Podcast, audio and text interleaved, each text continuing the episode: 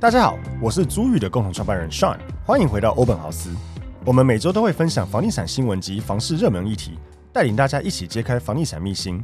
通勤收听欧本豪斯，带你掌握一周房产新知。Hello，大家好，欢迎大家收听 Open House Open House，我是 Sean，我是 Tim。Hello，大家好，我是 Open House 的企划小曼。今天再度回到我们的房产周报的时间，那我们今天的准备五则新闻跟大家做一个盘点。本周的新闻我觉得都蛮重要的。对，没错，今天这是很重要的议题，嗯、大家可以好好听一下。是，第一个是。换屋族一年内卖旧屋，第二户就不受贷款七成的限制了。然后这最新的一个，我们上次有讲到的 bug，没错没错，就立刻做了转换。对，第二个是金安贷款再加码，最高可达一千万，年限四十年，利率补贴一点五码为市场最低。好，第三个是那个打房有效？问号，前五月建造量五年同期新低。再来是房贷越老背越走，房贷越老。每次听到这个，以为是什么月要拜什么月老？月老银行。对，房贷越老背越重，六十岁以上均贷八百三十八万，居冠。最后是美女房客发文询问租房铁门生锈问题，网友歪楼回复：王小姐是对的。好，那我们现在第一则新闻就是换屋族一年内卖旧屋，第二户不受贷款七成限制。那央行呢，在六月十六号的时候规定，自然人在特定地区的第二户购物贷款成数上限是七成。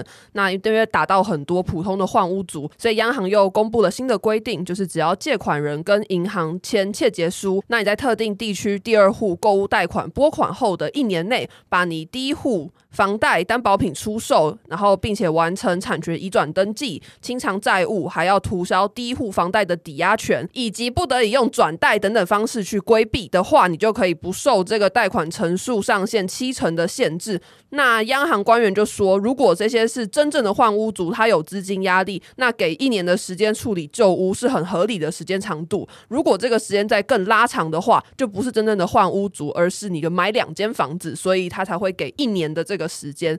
那只要是一百一十二年六月十六日起申办贷款的案件都适用，但你的房子如果一年内没有卖出去的话，就会视同第二户房贷，银行就会收回贷款成数差额，并且从拨款日开始。收取利息或转贷等等的违约金。这则新闻我觉得非常的呃正确了，他真的修掉一个我们上次说，如果第二户真的现贷只有七成，那真的一堆人都要售后回租。对，因为换屋族大部分应该都是先买后卖比较多。对，不然你还没买到房子就卖，那我要住哪？当然也有一些人是因为资金的关系，就是我没有我要换屋，我必须要有钱，先卖掉，先卖掉，这也是合理的。但就都会发生啦，所以那时候我们就一直觉得说，那这样子岂不是一堆换屋主很可怜？对啊，就都要跟新的屋主谈售后回租，然后售后回租直接会影响到你卖的价格之类的。对，所以就变成说，哎，马上他又蹦出了这个新的规定。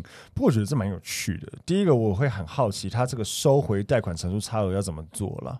嗯，就可能假设八成变七成之类的那一层，所以你是要怎样？就你要补一层进去给银行。原则上应该是。OK，然后这个另外一个我觉得会很有趣的就是，哎，未来会不会发生很多那种有卖压的屋主开始出现？哎，我那个一年要到了，有没有？就是屋主有时候在卖房子，他可能会有一些价格的坚持，譬如说我现在接了一个委托。这屋主跟我讲说，我这个三个月内一定要卖掉，不然我还要另外再缴一层的款项给银行。呃，其实这会有卖压出现。三个月内你一直觉得价格没办法到你要，那那你自己要选择了。你现在要、啊、你要补现金或降价。对对，你要补现金或降价。我觉得这个对于市场是好的。我觉得嗯，对啦，对就是不要让一些呃真的一直不愿意降价，一直承担的别人就卡在那里，然后市场就僵在那。但实际上它确实有这个压力的话，对。他就一定要做出取舍。可是你看哦，这个又非常勾稽到我们之前一直在讲的，你是自住的买方，你也一定要考量到你的房子未来是不是好脱手的。嗯嗯。如果你当初买一个很鸟、很奇怪的，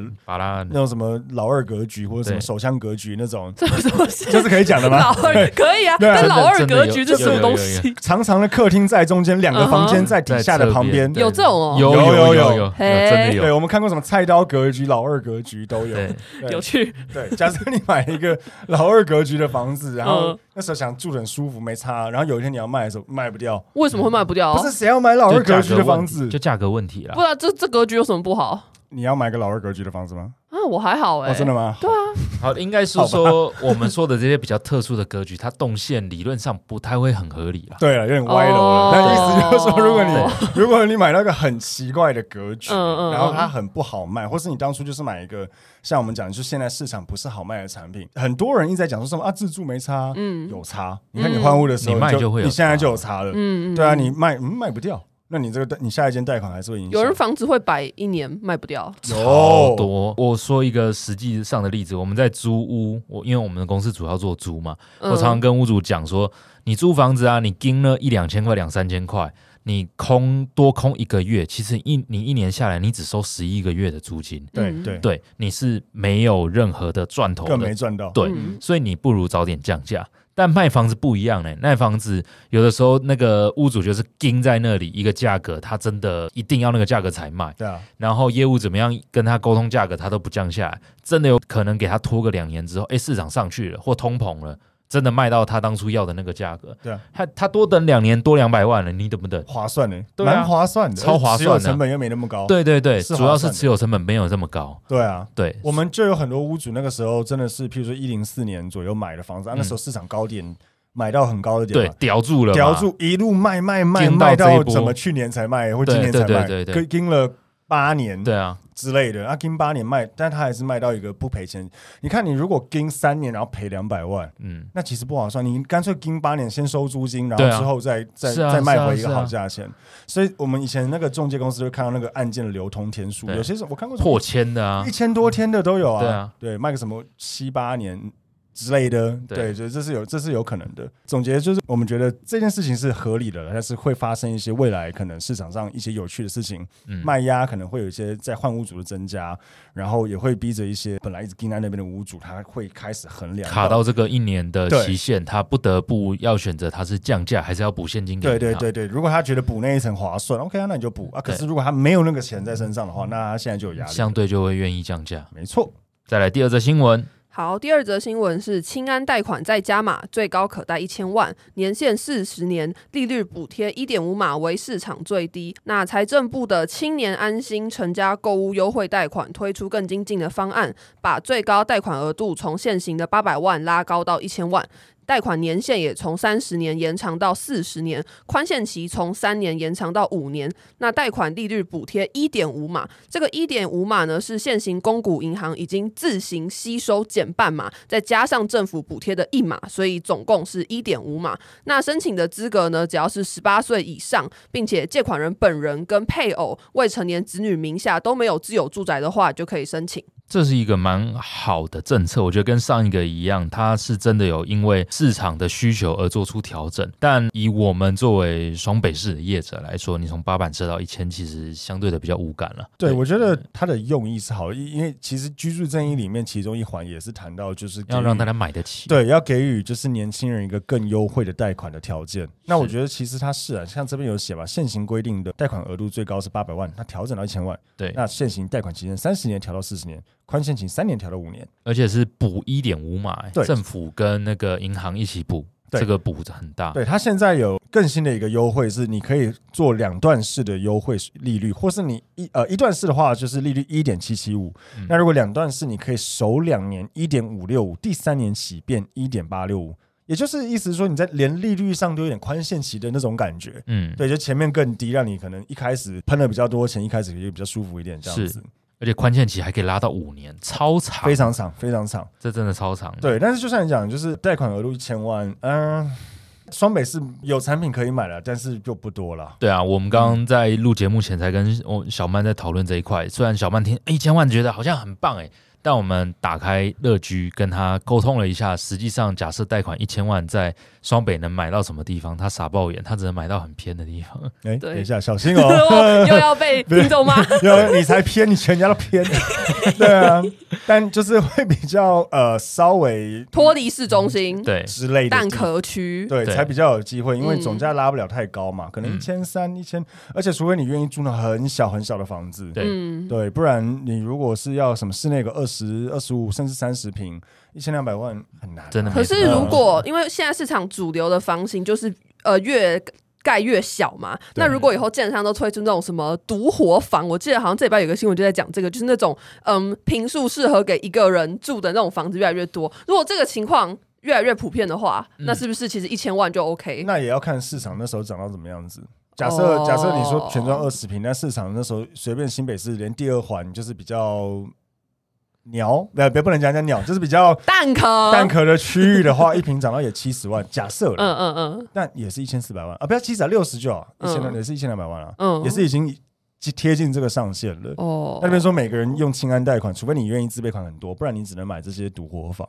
哦，那也是蛮惨的。新一路四段二六五巷有一个叫小君悦的社区，哦哦，它总价有机会现在还在一千上下。有啊有啊，对。然后它全幢都是七八平、七八平的房子，对。然后室内大概三四平，对，它是小了个。室内比我们这间录音室还小一点，但是它有夹层，哎，夹层可以讲吗？对，就是反正它有，它有夹层，它有夹层，对对。那那假设你现在要买房子，一千万以内买这样子的案子，在这么市中心的地方，你会愿意买吗？这个产品是好脱手的产品吗？算标准品，对，因为我觉得如果它好脱手的话，我会觉得先就是先上车再说，还可以，对啊，是吧？是吧？对，它它真的小到你爆炸，超超小。哦，它有五点六五平跟七点七四平的权重，然后还有十多平，那十多平比较少，大部分都是我刚才讲这两个平数，然后你再扣大概三成公设比，现在你看你主建物剩多少？三平多，对。超就大概这个录音室这样，如果它好脱手，我觉得可以买。对了对了，这个想法是还 OK 了。对对，所以简简单来说，就总价带来的问题。对了，那如果以台北市以这一则新闻提供的一千万，那可能就是买到我们刚刚讲的类似这样子。不然就是你自备款要够多。对对对，够多是多少？至少再喷个一千万吧。哦。对，假设你要找两千万的案子，按自备就要一千啊。哦。对啊。对，所以就是还是很辛苦啦，房价真的很贵，只能这样说。但是我觉得政府这个用意也是好的啦，对，有看出他在努力，对，有有诚有诚意了，对对对。OK，那我们再下一则新闻。好，第三则新闻是打房有效，前五个月建造量创五年同期新低。那根据统计呢，今年前五个月的住宅核发建造量为五点七万户，创下五年同期新低，数量明显低于前两年同期的七万户。那六都当中，除了新北市逆势增加了四千件以外，其他都有一个很显著的下滑。那特别可以提到的是，不到五千户的有台北市、台南市跟高雄市。那其中量缩最大的是科技业投资退烧的南部地区，那尤其像是高雄市前五个月的核发建造数量是四千四百六十五户，年减四十五趴；台南市呢，则是四千五百五十四户，年减五十二趴。那对于房市来说，这些新增供给逐渐减少，也可以疏解景气修正时所带来的压力。尤其预售屋现在也受到很多政策的控管，那投资的这些需求退场之后呢，所有案子的销售期间可能就会拉长，再加上很多建案可能因为人事成本啊，或是一些工料一直在涨价，所以整个新建跟回收期也拉长，所以这些开发商可能就会更谨慎的去应应这一些景气的变化。嗯，我觉得非常合理啊，我觉得非常合理。对，第一个，因为你看他有讲到像什么台南、高雄，我觉得对建商来讲，现在可能不是一个推案的好时机。嗯，那如果他有他口袋够深，因为现在也在讲嘛，就比如说你那个购地贷款或是一些东西也是很有限制，一直被往下压。是，但是他如果口袋够深，他没差，他可以，他有等的本钱。对，他现在推案，如果一坪少卖五万、十万，他当然不要现在推啊。他会觉得现在市况真的不好。对对，现在要干嘛？现在盖好很浪费，很浪费钱啊，而且又有一些其他的限制嘛。对，空屋税什么的之类的，那搞不好空地拿着当停车场，对他来说是 OK。对对对，我宁愿先养着当停车场，收点租金。譬如说南部盖科技厂这些话题又回来的时候，在那个时间再推案也不迟。所以我觉得这很合理。那台北市会很低，很正常，因为台北市真的太少有，就没什么地啊。对，没有地了。没有地，嗯，或是说有啦，但就是要慢慢处理，因为有可能围老有都根，但它就不是那么容易弄到。对啊，这中间台北市五千不到五千户，有多少搞不好是都根呢？搞不好超过一半以上，一定非常多。对啊，嗯、那表示真的在盖的更少。对啊，那还有就是像你说新北市逆势增加，我觉得蛮合理，因为新北市很大，所以我觉得即便市场不好或是没有什么地，它因为太大了，所以它的涵盖范围广。然后还有一个点就是新北市，我觉得它的自住需求还是蛮强劲的，尤其是很多很多台北市。真的觉得太贵，会外流到新北市之类，所以我觉得是蛮合理的啦。对啊，台北市的人潮一直在往新北去去移居，或是桃园。对啊，嗯，很多都移到桃园去了。是，嗯，所以这个是非常合理的事情。接下来我们来进一段广告，房东的小确幸来喽。加入租寓的社会住宅包租代管，让我们免费替你管理房屋，还能享有税金减免及修缮补助。想了解更多资讯，欢迎点击 Podcast 下方的资讯栏，加入租寓 Line 官方账号哦。那我们再来第四则新闻。好，再来第四个新闻是房贷越老背越重，六十岁以上均贷八百三十八万元，这是冠军。根据这个金融联合征信中心的最新统计呢，房贷族越老就背越重，六十岁以上的这些中高龄房贷族平均背负的房贷高达八百三十八万元。那我这边也可以把这个今年二零二三年三月统计的所有年龄层所背的这个房贷金额给大家分享。首先第一个就是刚刚讲过的。嘛，六六十岁以上是八百三十八万，那第二名是五十到六十岁，也背了八百零四万，那第三名是四十到五十岁，背了七百八十五万。那至于年纪可能比较轻的二十到三十岁，是背了七百三十六万。那卡在中间的这个中年算中年吧，三十到四十岁则是七百六十九万。中年，全家中年。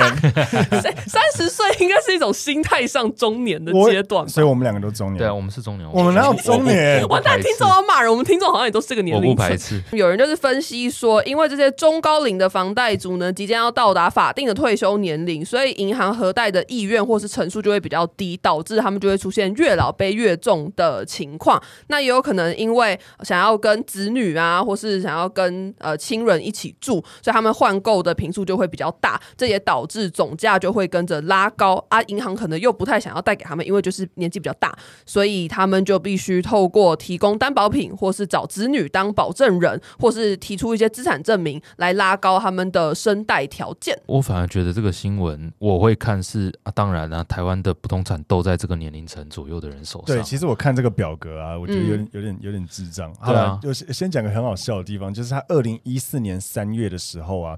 背最高的房贷的年纪是五十到六十岁，然后二零二三年，也就是十年后，就变成六十岁以上啊！就这些人变老了，就是那一群人嘛，对啊，就同其实就是那一群人。可是他们变老，他们的房贷应该还了，但他们也还了十年了，那怎么还会越来越多？当然有可能是因为，譬如说他换房子，但是总价有变高，所以他就必须要背比较多，更多，他可以开更多杠，或是有个可能是因为现在很常见，年轻人比较买不起房子，所以有可能会他买给小孩。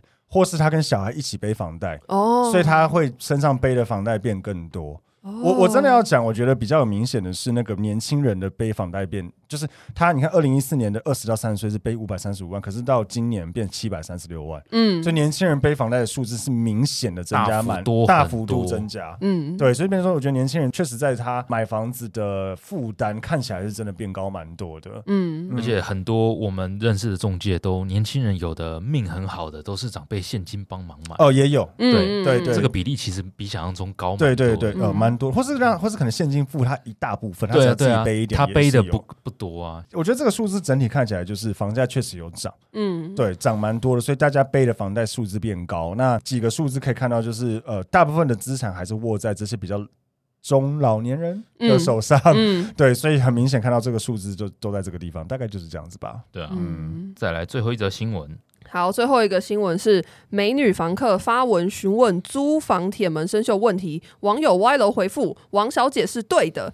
那这个故事呢，就是有一个王姓女子，她在脸书社团发文询问说，她租屋处的这个铁门呢，可能是因为社区清洁啊，或是拖地导致下方呃潮湿就生锈了。那房东就要求说要她直接换一个新的门，那这个报价单是两万五千元。王小姐就觉得说，这个应该是一个自然生锈的过程，而且清洁的人也不是他请的，那就是大楼的清洁人员，为什么是他要付全额？所以他就发文问网友说，到底要怎么办？那因为呢，王小姐在新闻受访的画面身材非常好，所以很多网友就歪楼说王小姐是对的。嗯，我们先撇除到底呃她身材好不好，嗯，但以实物上来说，王小姐确实是对的。那你觉得她身材好不好？